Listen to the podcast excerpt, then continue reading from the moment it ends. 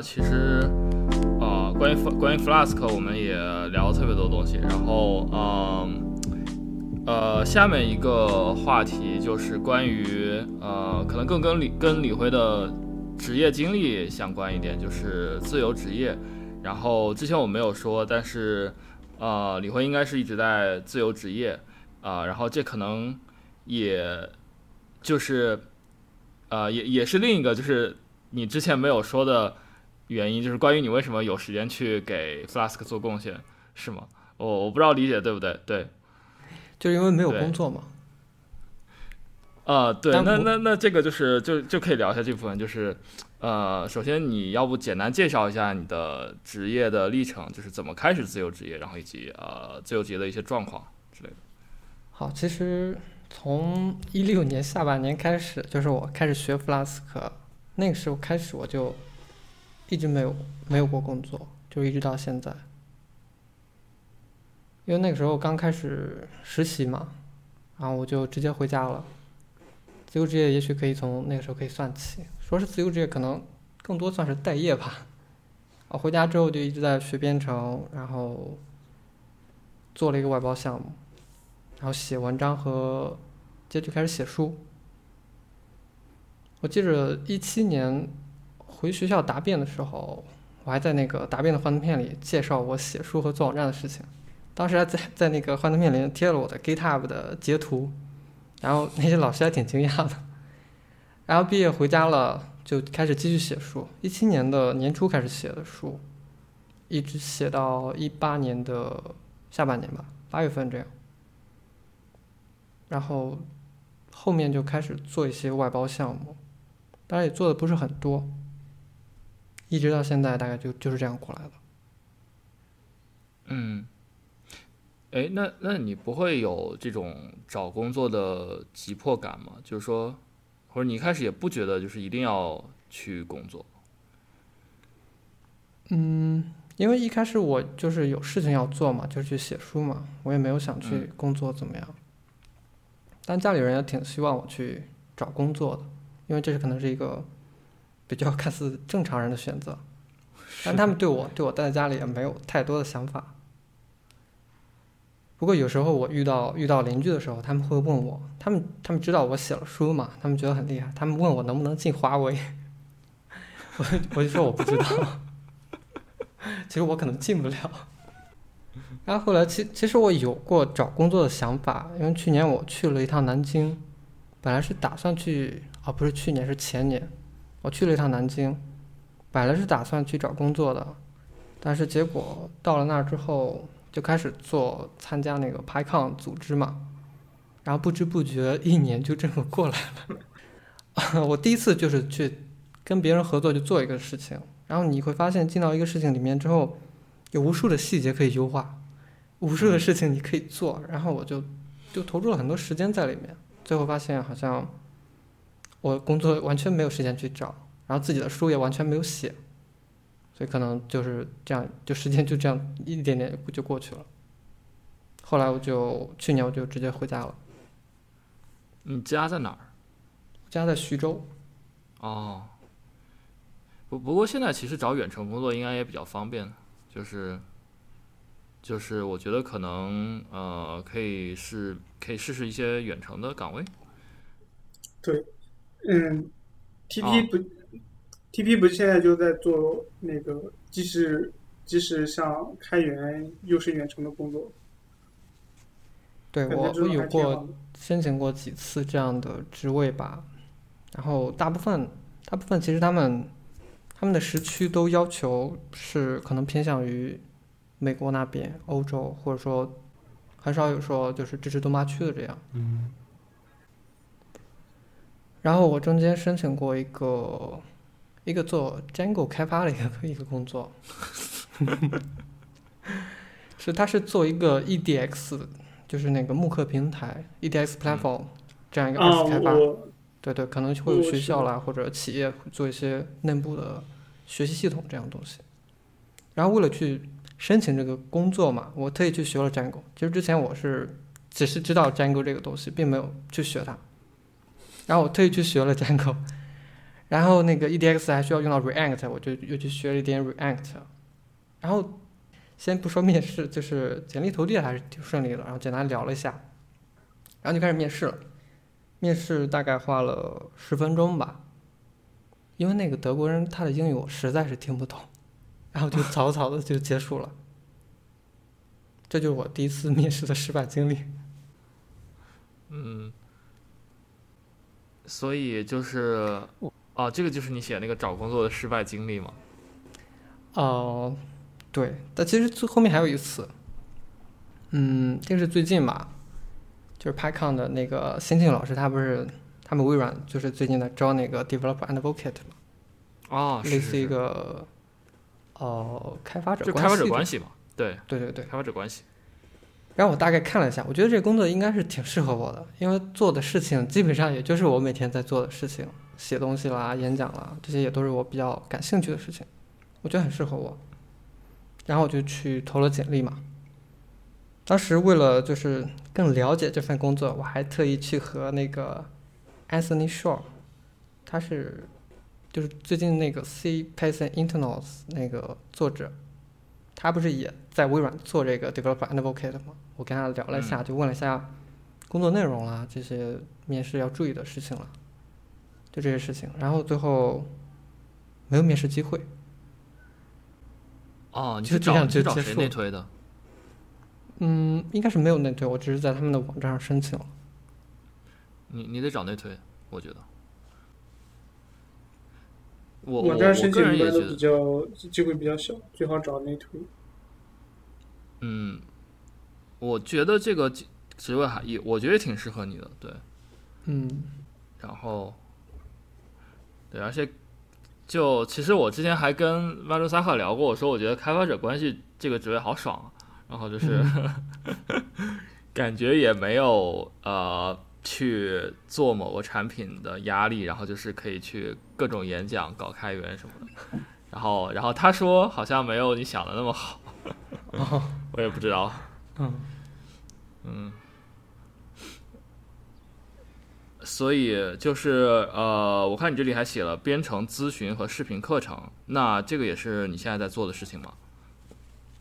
嗯，视频课程其实我没有做过，但是因为有一些视频平台嘛，他们会邀请我去做这些东西，就大概知道一些一些过程，或者说怎么样。它的等于说就是薪水吧，应该会比较高。你写书可能会拿到百分之八，就一本书一百块，你可能会拿到八块。但一个视频课程可能就是百分之四十到五十这样。而且视频课程相对来说都，嗯，呃，定价的百分之八，说的定价的百分之八。对，定价的百分之八，还要去掉那个个人所得税，好像。感觉好低。嗯，对，这个写作收入是其实是非常低的。视频课程我觉得一个主要的就是我不想去做的点就是它看起来不够独立，就我希望我的我不希望被某一个平台绑定，因为它它嗯平台的信誉可能就和我个人就绑定起来这样。嗯，嗯嗯我说你你写一本书的话，可能就相对来说是一个比较独立的事情，因为出版社只是在做一个发行的这样一个工作，然后你的书可能会出现在电商，也有也可能在图书馆，然后网上还可以到处下载到 PDF，就相对比较独立。哦，是我我刚才想说，就是独立做的例子也有，就是像董伟明他就是独立在弄一个他自己的教学网站嘛，你有看过吗？嗯，我看过，不过啊，这可能就需要付出比较大的成本或者说精力来做，对我感觉他付出蛮大精力的，对，对，然后可能还容易产生一些纠纷啊这些东西。嗯而且视频，我觉得还有一个我不想做的点，就是它很难去修改。嗯啊，一旦发出去以后，你有了一个错误，或者说有一个地方可能代码做了，它的库做了更新之类的，你很难去修改。嗯，是，而且我不确定哦其他人怎么嗯看，就是我觉得可能看视频，对于一些非常复杂的概念，比如说算法了之类的，可能会更容易理解。但是对于偏底层一些，比如说 Web 开发这些，可能效率会更低一点。我当年学 Django 其实是看视频的，不过呃，可能因人而异吧，就是。嗯，我我有一个个人缺陷，就是看视频，我觉得我的嗯注意力很难集中。就是比如说，可能看一些这种 conference，我我对我来说就是极限了。但是比如说看某些主题的那种视频之类的，就是我我不确定为什么我总是会分心。对，就相比于看书看别的，嗯，因为我觉得看书好像更更多的是你一个一个主观的动作，就是以你自己的视角来看这个书，然后自己去思考和学习。视频的话，更多像是一个被引领的一个过程，就你在这里面可能占据的不不是很主动，你是一个被动的状态。嗯，是。嗯，啊，就哦，我说说回自由职业的问题，然后那个，就是你这里提到做外包嘛，然后就是要不要也详细讲一下？因为可以理解为就是这个是啊，你目前实际在做的工作，对吧？就是接一些外包。对，但是我现在接外包的频率已经非常低了，而且我也就是正打算就是放弃这一块儿。哦。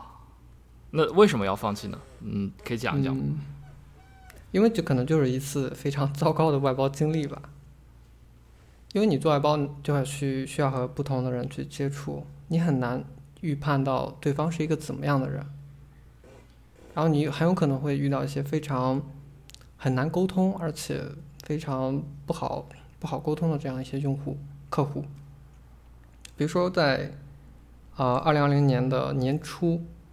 有一个客户找到我，他说他想做一个，他是他是一个相当于个人创业的这样一个项目，这可能听起来就已经很不靠谱了。而且这个而且这个项目是一个二次二次开发的项目，就是别人做了一半，然后变成一个 没有完成的一个项目，然后再来找到了我。哇！当时一开始只是谈，就是给他帮忙修改其中几个。部分几个组件，然后这是一个用 Flask 开发、用 Vue.js 做的前端的这样一个项目。我我一开始觉得就很简单嘛，Vue.js 就简单改些页面，然后后来才发现，就是因为里面藏的坑实在是太多了，一旦接手了之后，你就不得不去处理之前的人留下来的一些坑。然后其实很多很多坑到后来我可能都没有处理完，比如说他做的那个短信验证码功能。甚至是把那个后台生成的验证码直接随着请求一块发过来了，在前端就可以，就是其他人可以通过打开后台就可以看到这个这个验证码是什么。而且这个这个这位客户实在是就是很难沟通嘛，他他对编程这些功能设计其实不是很不是很明白。比如说当时他因为这个这个软件要开发一个。后台后台要需要给用户开开一些套餐，他当时是要求就是开六种套餐嘛，对于会员三种套餐，对于非会员三种套餐，我给他做了三个按钮，就每个用户的条目后面做三个按钮，然后后台根据这个用户的身份来自动开通是会员还是非会员的套餐，然后他就觉得我少给他做了三个按钮，我就跟他解释这个其实我后台会慢是自动给你做的，但是他就是不明白。他觉得我在偷工减料，就是随着我们沟通的加深嘛，因为聊了很久，他一开始叫我李老师，然后后来叫我李老板，然后慢慢的他对我就就就有很大的怨气，他觉得我在偷工减料，然后后来就这个事情慢慢发展到一个就是很很不好处理的一个境地。比如说有一天晚上，那个时候大概是这个项目已经到末期了，大部分功能都已经做了，然后他还还会有许多超级多的修修改改的功能。然后我我在做了一些之后，我跟他说再继续这样改下去，我是要收费的。然后他就非常的不愿意，他觉得这改都是在合理之合理合理的需求，是不应该收费的。所以发就最后就发展的很不愉快。然后有一天晚上，他甚至就是打电话打语音电话来骚扰我。然后而且他骚扰完之后他会道歉的。然后他原话我记得是这样说的，就是说他昨天晚上心情不好，是因为遇到了黑社会。他本来不是想冲我发火的，然后他还说，因为我去翻了一下聊天记录，他说只是希望你能有更大的眼界，做更大的事业，因为技术上对的事情总归是有限的，人生的发展是无尽的。但是我已经我已经彻底无语了，真的，我我不知道该说什么了，但我又不能骂他，我可能我担心他以后把这些截图放出来来来抹黑我怎么样，我就是尽量已经很克制了。后来就是尾款就是越来越难要了嘛，他一直在拖着我的尾款，让我做各种各种就是一些小修改什么的。后来我就放弃了，我就把他拉黑了。然后这件事情以后，我就把我把我就网站上了，或者说其他地方那些接外包的信息我就删掉了，我就不想再主动的去接接接外包这样了。理解理解，这个不过这个例子确实听起来好搞笑。对这样的客户可能不是很多，但是，一旦你遇到了一个，就可能会给你带来，就是半年的时间里都可能会让你非常的抑郁。嗯嗯，是。我我有一个点比较好奇，嗯，你如果放弃外包的话，那你怎么来维持自己的收支平衡呢？嗯，其实暂时来说，我在家里一般来说不需要花什么钱。花就是支出很少，然后会有些稿费。嗯，但如果我够够努力，或者说 够勤奋一点，如果我一年能写出来一本书，然后这样我可能会活得相对比较舒服一点，也不用去工作。但是但是上一本这一本就正在写这一本，我已经写了两年了。是，嗯。哎，其实我我我其实我这么问，是因为我有一个点很纠结。嗯。我其实也是想做这种自由职业，因为我我可能受不太了就公司的那些条条框框。然后我我现在打算的是，我我目前还在上大学嘛，然后我打算是毕业之后先去大厂，可能学一些规范性的东西，呃，一到两年，然后就想回家自己做外包，然后。我我现在因为我在外边租房子，我就感觉很难维持这个收支平衡。然后刚才你说了之后，我想了一下，好像确实我可以直接回家。我回家之后好像就没有这个收支平衡的问题了，因为在家里确实不用花钱。对，就除了电费、水费之外，好像每天买买买菜、吃饭这些的话，跟父母在一起，应该也不需要我操心这个问题。是。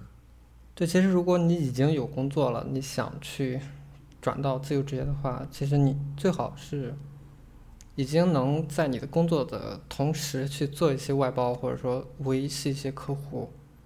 然后，如果你外包的收入能占到你工作的收入的一半，或者说这样，你才才建议你去考虑辞职啊这些。所以你就不能找那种九九六的工作。对，对，其实其实我还挺好奇，就是呃，因为温老师你不是也在做一个 side project 吗？然后你的工作应该也比较忙，就是不知道你是怎么平衡这两者？平衡不了啊，就是会经常熬夜，对，然后就各种灌能量饮料啊、咖啡啊，对，然后就是，我是觉得很难，就是。我我会觉得，如果按照小白的规划的话，外企是一个好的选择。就是你前两年你既想找一些规范性的东西，对，然后又想有一个宽松的氛围，又可以自己那啥，就是中国的一些外企还是可以的。对，对，但是比如说你说如果你要去拼多多，我觉得你别说维持了，你可能连这个想法就直接就没有了。是，对。温老师，我有个问题，就是假设你经常熬夜的话，你能分得清今天是哪一天吗？我不是，我不会熬通宵的，我不会熬通宵的。我我现在已经熬不了通宵了，就是随着你年龄的上涨，你熬不了通宵了。就是比如说一两点睡，对我来说就算熬夜了。对。啊，但一两点睡也会也会给我造成这种困扰。我我经常会就是熬夜写一个东西之后。第二天起来之后，我分不清今天是昨天还是今天。其 实你可能不用太关心今天是星期几，对你只需要关心今天要干嘛。没有周末的话，你就不用管了。当你不上班，今天星期几已经没有什么区别。对，新天气对没有没有确什么意义。但是我我总是会把自己整得很懵，就是因为我有时候会约着朋友一块儿出去什么的，然后，但其其实今天我也差点忘了是今天了，就是，啊，反正我就是经常会把今天当成昨天，或者是把今天当成明天。哦如果是这种的话，我有一个经验，就是我现在已经不太能奢求自己能记住某些事儿，我就是比如说用日历，对，就是你你觉得这个事情很重要，你就加加到日历里，对，不要靠脑子记，就是你有很多事情涌进来的时候，你即使一时记住了，你也有可能之后想不起来之类的。我问老师可以问一下你几几年的吗？我有点害怕。我九一年的呀，我们把这个剪掉。我九啊一年的呀，九一年的。我我现在每天我每天都两点睡觉，你竟然说两点是熬夜？我以前也是经常就两点多呀，就是就是正常，就是对我我之前正常的也是这个，然后，呃，就是或者是经常就是比如说嗯刚工作，比如说我我感觉刚工作前四年就是回家还能接着干活，干活到两三点，对，然后后来就嗯，我觉得大家还是要多注意一些，就比如说我去年可能整个人就处于持续疲惫的状态，我觉得可能也和心理状态有关，嗯嗯，但是我会觉得，后来想通了，就是你要能让自己持续的发光发热。对你总是熬夜，其实本质还是在透支。嗯是我我很同意，我很同意。对，嗯，哎，那你过完生日，今年就三十岁了，对啊，沉重的沉重的话题。我我感觉其实就是什么是呃日程记录这种都可以用工具解决啊，这个也是我们聊过很多的问题。我觉得就不嗯，用依赖自己记啊，对这个对，自己记。就我的问题，我我也会定一些闹钟之类的，但是因为我经常熬夜的原因，我很习惯的就会把闹钟摁死，然后我就完全不知道发生了什么。对，然后我经常会睡一觉起来之后，我发现我定了大概十个闹钟，全都响了，但是我我一点没有印象。这个就是习惯问题。我买了小米手不环，要定时。我有一段时间所，以我买了小米手环，可以震动叫醒你。但是你震动其实也有可能感受不到啊。我觉得小白，你可以时不时的换一换音乐。对，哦不然的话你会下意识的听到这个就去按死。还有那种闹钟，让你 闹钟响之后让你做到数学题，做不对就关不上那个闹钟。起来之后，对，还有那种不，你有你也啊还有那种消防警铃闹钟，就是你你关不关死你都会立刻就醒了。你真的有那么多事情需要，就是早上起来做吗？还是说你的日程大部分都排排在早上？我我不是很理解，就是我不其实需要我的早晨其实已经是中午了。OK，那就你就自然醒不行吗？就是呃，对啊，但是有的时候你比像，比如说像今天我们要录节目，啊或者是我平时要上课，他有早课，哦哦哦哦，是理解。对，但是我又提昨天我有可能是写写一个什么东西写兴奋了，然后写到凌晨三四点钟这样子。是，我觉得怎么说呢？嗯，可能就是你，当你年龄越大，就会越觉得规律的作息是好的。反正我现在已经觉得规律作息是更好的，虽然我还做不到。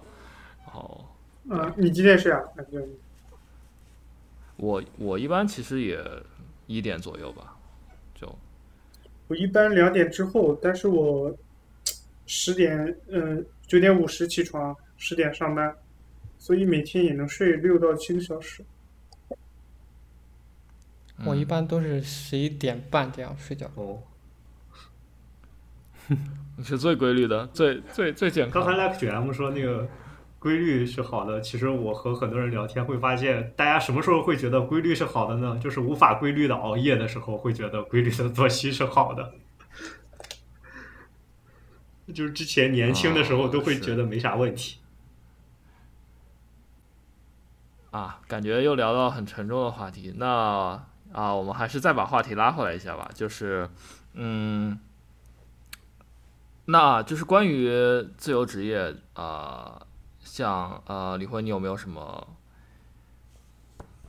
就是建议之类的？比如说刚才其实呃你有给到小白一些建议，就是怎么从大厂开始自由职业。那那比如说就是你会不会建议大家一开始就进就是从事自由职业呢？就比如说走你之前这条路。嗯，我觉得这样挺好的，就是你一毕业先不要去工作了，然后先凭着兴趣学点东西，看自己想去哪个方向发展。但但是不是可能不是每个人都有这种条件，比如说你的家人会不会接受这样，这可能是一个比较大的问题，他们会不会嗯支持你？所以这个事情其实来说就是因人而异吧。对，其实如果你的家人不接受的话，还有一个更好的途径，就是你可以尝试考个研。我身边，我身边好多同学都是这样，他们就是不想一毕业就去找工作，因为不知道自己自己能干嘛或者自己想干嘛。然后他们给我的解决方案就是说考研，然后考研又可以再再熬三年，然后三年之后再看吧。反正其实我我周围，因为我这个大学本身不是什么九幺，就是九九八五二幺幺，然后所以呃这生源质量可能很一般。然后我我我我身边的这几个研究生学长，他们的毕设的项目基本上都是用的我的项目和我一个之前研究生学长的项目，然后。呃，这应该是三届研究生了，都是我跟我另一个已经毕业很久的研究生学长，我们两个人在帮这这这三届研究生改毕设，对，就基本上是这么个情况送。走了三届研究生。开个工作室吧。然后所以，这基本上就是我我们老师就是我现在就是在之前就是在给我们老师做一个项目，然后基本上就是一直用这个项目送走了三届研究生，嗯，就感觉挺挺无奈的。对，虽虽虽虽然我一直是比较反对在国内读研，但是怎么说，就是如果从这个角度的话，其实我是支持的，就是确实能让你比呃在大厂工作自由时间，而且你能很好的去 justify 你的这三年，家长不会就是让你去找工作啥的，对，其实还挺好。嗯，行。啊、那我们自由职业这个话题也聊得差不多了，然后啊、那我们就进入一下推荐环节。嗯，怎么样？嗯，可以。好，好，那呃，你应该知道我们的规矩，那我们就直接开始吧，就是让你推荐点东西。嗯，那我就推荐一本书吧，是去年读的一本，叫做《娱乐至死》，大概就讲了一些就是美国的从印刷文化到电视文化的这样一些转变，以及电视文化给整个社会啦，或者说人的思考方式的带来一些影响，可能跟现在的互联网文化会有些接近。有没有什么结论性的东西？嗯，结论可能就是就是书名吧，《娱乐至死》吧，就是 amusing ourselves to death。嗯，呃，那你觉得这个书就是比如说呃，对我们有什么启示之类的吗？就是要远离一些这种娱乐吗？还是怎么样？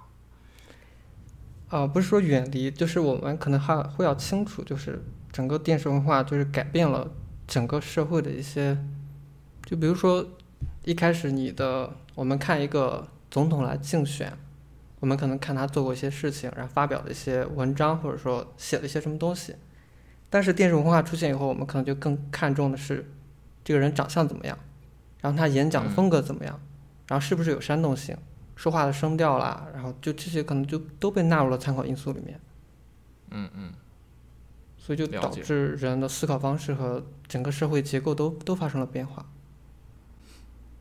那他会认为就是互联网是电视文化的一种延伸吗？还是一种新的东西？哦、这个作者好像是在一零年去世了，所以他可能还没有来得及给这本书写上一个新版，然后来研究一下互联网对这个文化进一步的影响。了解了解，嗯，好。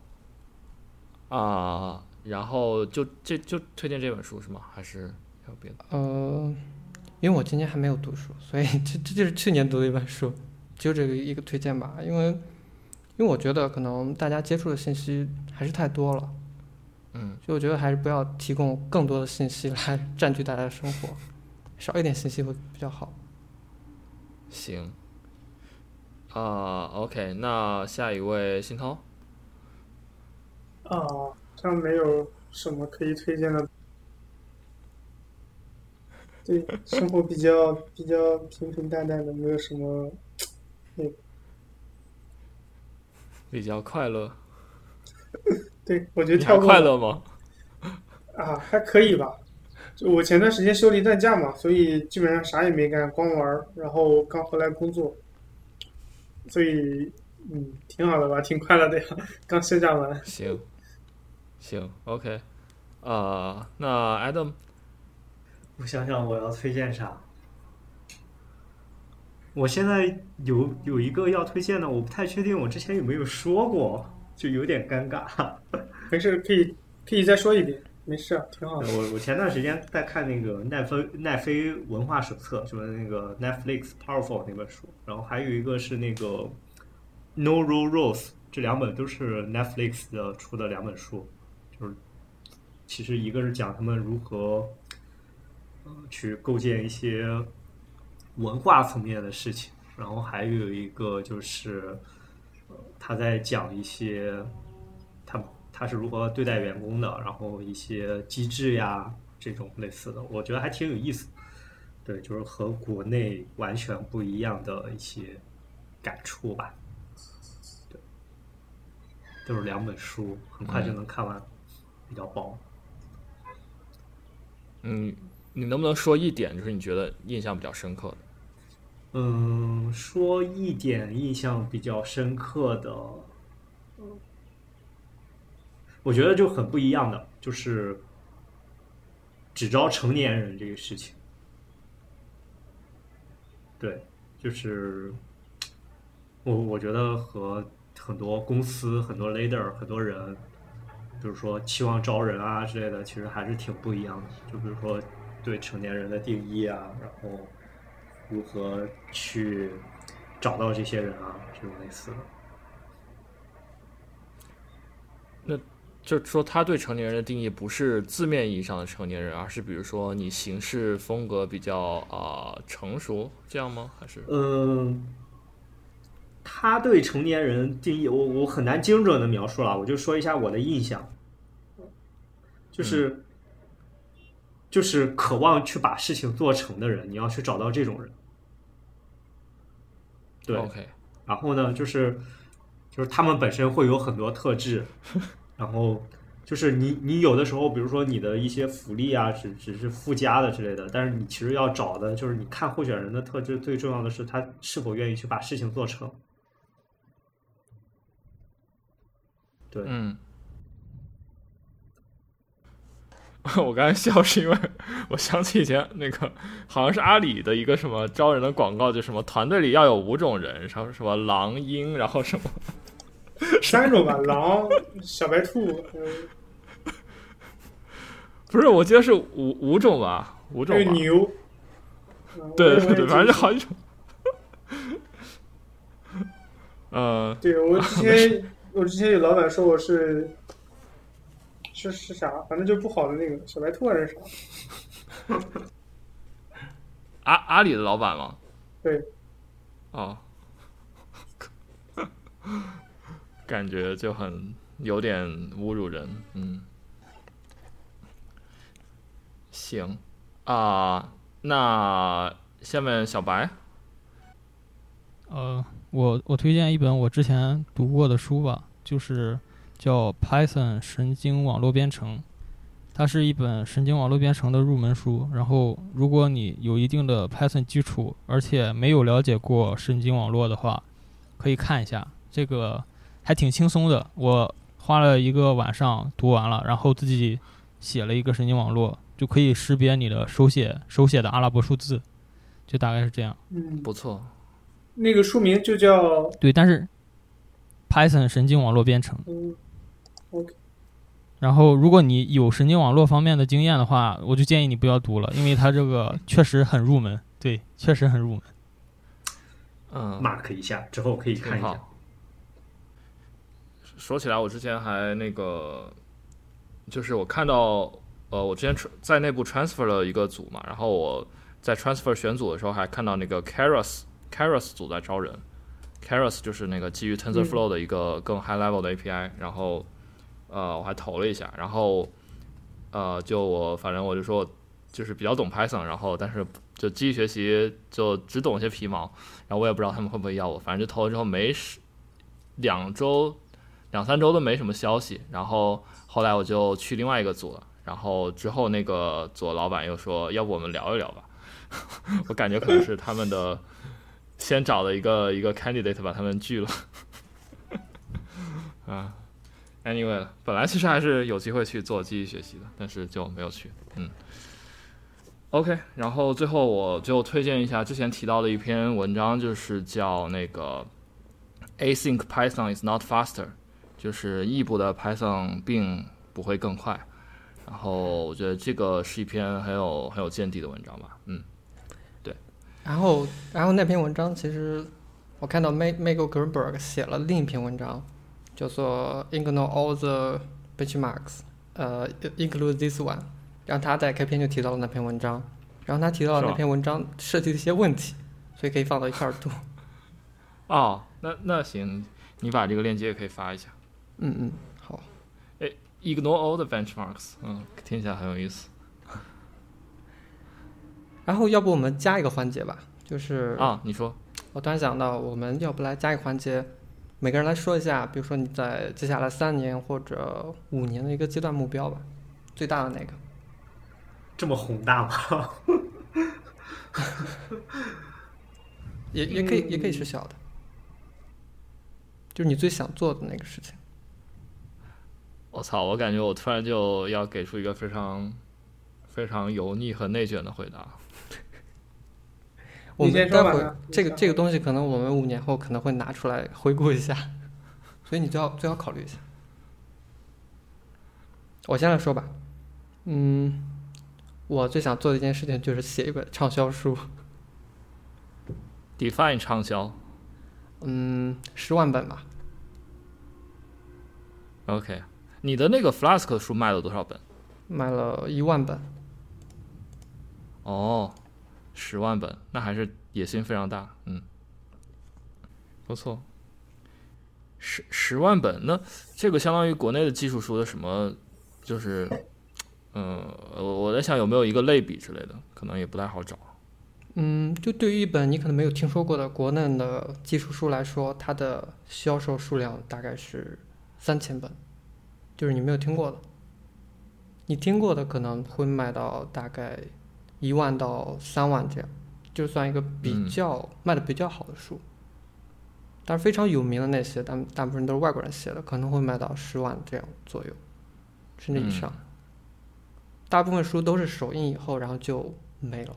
就不会再重印了，可能就这些就卖不掉了，可能是，这就是国内出版大概就是这样一个现状吧。对，说说起来，我们最近还在帮那个 Pig 雷 review 他的那个新书。嗯，对，其实国内国内有很多人其实有有足够的能力来写一本更好的书，但可能现在写书的人其实都是一些公众号的作者吧，其实写 就是写出来的书其实就是嗯很烂，嗯，然后他的读者基本上都是他的粉丝这样。嗯，了解。对，所以说我希望其实有更多的人，当然可能大部分人都因为九九六没有法写书，而且因为写书收入很低嘛，但其实我更希望有很多人来出来写一些更好的书出来。嗯，是。就像我希望更多人来做播客一样，但是也，呃，好像也很很少。嗯，好，回到正题，现在现在该你们了。那我我说吧，我我其实很简单，就是、就是 promotion，就是对，没有没有什么，已经已经彻底变成了大公司的走狗，然后对我其实其实对开源已经没有什么，就是任何规划，就是之前可能还想一想就要怎么怎么样，但我现在觉得就顺其自然吧。然后开源方面的话，嗯，对，就不要给自己太大压力。之前之前真的是给自己很大压力，然后就搞得去年去年特别累，就是要去年我觉得我我的工作强度是远远超九九六的，因为要搞啊、Cyber Brain，但是今年我就放羊了，然后就就是稍微正常一点。嗯那这个是三三年五年，我感觉你肯定没有问题。问题挺大的呀，原来那个组我就就 promote 不了啊，所以我才换了一个组。哎，左老师，你现在嗯，在什么做什么的组啊？我在 Google 的呃 Ads，就是相当于信涛网站上渲染的那些广告的后端架构是我们组在哦优化。对，我们不负责具体的业务逻辑，但我们是负责优化它的一些架构。哇，这个核这个心业务的架构啊很缓，impact 很对啊。但是呃，反正就是怎么说，虽然虽然听起来挺核心的吧，但是实际上并不负责，并不直接负责业务逻辑，所以我也不知道核不核心。啊、嗯，听起来挺核心的。是支撑核心业务的架构，那不就是很核心吗？怎么能让边缘的架构来支持核心业务呀？还还行吧，反正比反正比那个什么那个研发效能那种、嗯那种组要核心很多。嗯对，嗯，行，下一个下一个，啊，我来谁，来？那我我先来吧啊，。你先说吧。啊，我先来吧。我我可能未来三年以内的话，先毕业吧，然后把把基础打牢一点吧。我最近在补很多计算机方面的基础，我希望把通过在学校的这两年时间，赶紧把这个基础打牢。然后毕业之后的话，可能就是找个大厂做一两年的时间，然后就回家了。可以。其实我觉得，呃，有勇气逃离内卷也是也是非常值得敬佩。小白，你家是哪的呀？呃，高密，潍坊，潍坊高密。对我们那个地方的话，生活就是消费水平很低很低，基本上 我感觉我做一个外包可以吃半年。或者远程也是一种解决方案吧，就到时候找一些远程的工作。呃，还说实话还是不想工作，因为我我我是一个比较散漫的人。对工作的话，其实我我在之前帮老师做他那个项目的时候，就经常被他说就是不守时这一点。我之前强迫自己就是遵循这个守时的这个规则，但是我发现守时这个事儿很不适合我。我本身就是一个完全没有生物钟的人，你要要求我守时真的太难了。嗯就包括我我们这次选课的时候，我有一个课程冲突，然后那个老师就就问了我一个问题，因为我们第一次约时间的时候我迟到了，然后他就说，那你上课的时候会不会迟到？我说这个事儿我没法保证，你你让谁来他也没法保证，因为每个人都有可能会出现这种那种的问题，你让我保证这种事情，完全是一个很反人类的情况。然后他就因为这个事儿就不让我选这个课，然后我就说那就你算了吧，你你就不是你，不我我我给你一个建议，你虽然可能实际上是这样，但是你不能这么说，你可以说就就是你可以就是你说啊、我选这门课，但是我不能保证到，这样听起来就非常的不积极。但是你说虽然我不能保证到，我但是我还是非常非常不是非常我不能保证到，但是我还是对老师你讲的课程非常感兴趣，我还是非常想选这门课，所以您能不能给我一个机会？这样听就听起来非常积极。对，所以其实啊，就是一个但我我 我知道，就是我我，但我本身就是还是一个很，我本身就不是一个很积极的人，OK，对，就不太不太去想。我之前试过装了装了一年积极，但是对对外人来说好像我很积极，但是对我自己来说损耗还挺大的，比我平时这种损耗更大。嗯嗯，对，我觉得其实不能强迫自己，就是就是做一些呃怎么说不符合自己习惯的事吧。对，嗯，行，那呃，信涛、文老师，你们谁来？我我先来，嗯，就我想了一下，就没有什么特别远大的目标吧。就五年的话，呃，希望能读十本书，然后写五百篇博客。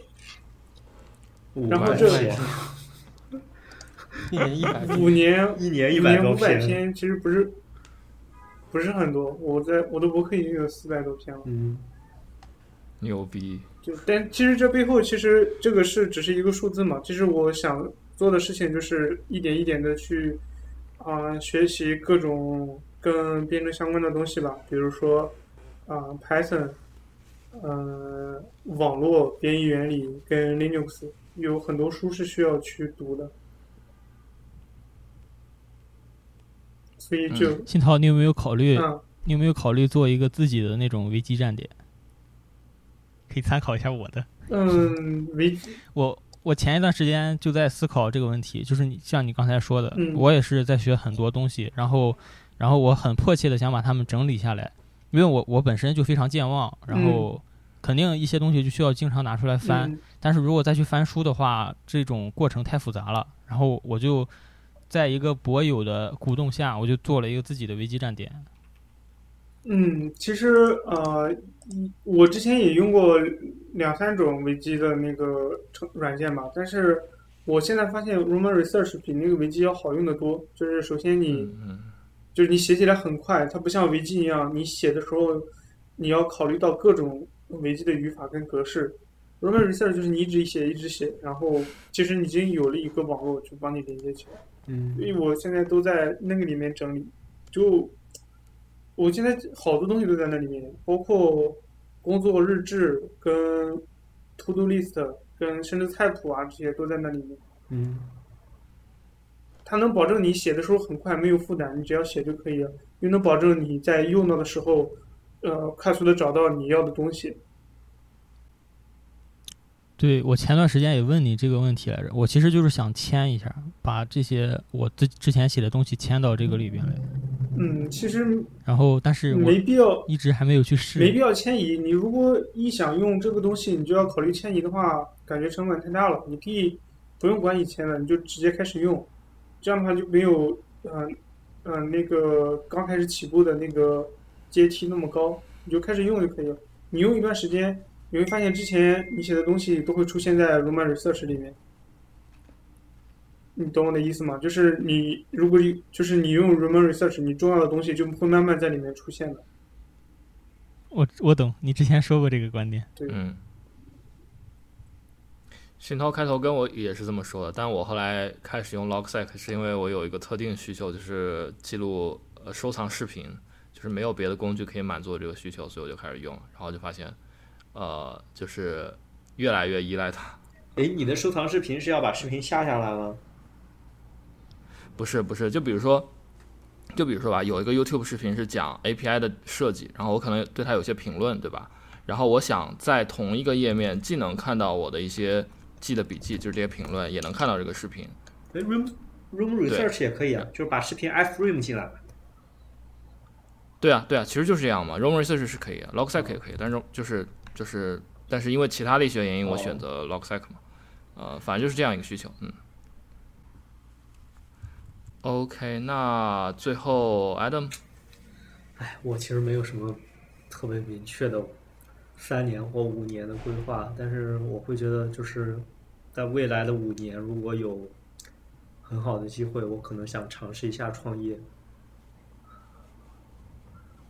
对，嗯，对我我会觉得我感觉你比较适合适合，嗯，你说，我会觉得算是一种执念也好，或者什么也好，对，就是因为比如说上大学的时候，你接触到的信息、文化或给你传递的东西，对你你会有那种想法，说想去做出一些情怀，说确实是想做一些让世界更好的事情，而不是整天赚你眼球、搞你流量。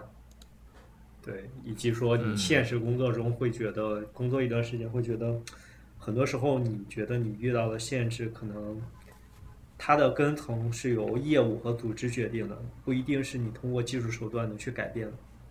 就是有的时候你的很多技术架构啊、思路啊，其实本质上就是你的业务形态以及你的组织形态影响，会影响你的技术。对，然后如果有机会的话，可能还是想试一把。对，大不了失败了就搬砖干活嘛。是，嗯，对，我觉得反正创业肯定是我未来的想尝试的一个东西吧。虽然其实以前也不能，以前也算创过业，但是就怎么说，我我我一直觉得阻碍我创业的最大问题是没有找到真正我想去身心投入，加入的公司，就是就怎么说？我觉得自己去开创一个东西难度还是太高了。但是如果已经有，就是因为比如说你你创业肯定要有伙伴嘛，对吧？自己是不太可能的。然后，但如果你自己开始的话，你就要自己找到创业的伙伴。但如果已经有人开始做了，就至少说明他已经认同这个事情了，然后你就不需要去呃。有这个寻找的过程，因为我觉得这个是最难的。但是我其实并没有看到，就是说有人在做着我觉得啊值得我去，就是现在马上加入的事情，对。所以可能还是要看一看机会吧。嗯，行，嗯。OK，那我觉得我们今天差不多就聊了这些，然后也聊了很多内容。那最后就是还是请李辉来，呃，给听众们说一个结束语吧。就是你可以呃给听众说一些你想说的话。然后以前一般我们是让嘉宾对于一些编程初学者给出一些建议，但我觉得其实也没有必要有这个限制。嗯。哦，我好像不知道有这个环节。啊，没事。其实我没有太多建议，我就觉得可能是，嗯，尽量专注一点，然后少接触一些信息，然后就就是这样。因为可能现在我觉得还是有太多信息，我自己也觉得每天接触太多信息会是一个很大的负担。比如说别人推荐了什么工具，你如果都去使用的话，其实会会浪费很多时间。嗯，所以还是专注于要做的事情吧。好，对，感觉也是呃，听起来容易，但是实际上比较难做到的一件事情。行，好，那我们今天的节目差不多就这样，然后最后我们给听众们打个招呼就结束了。嗯，好，那就啊，各位听众，我们下期再见，拜拜，拜拜，拜拜，拜拜。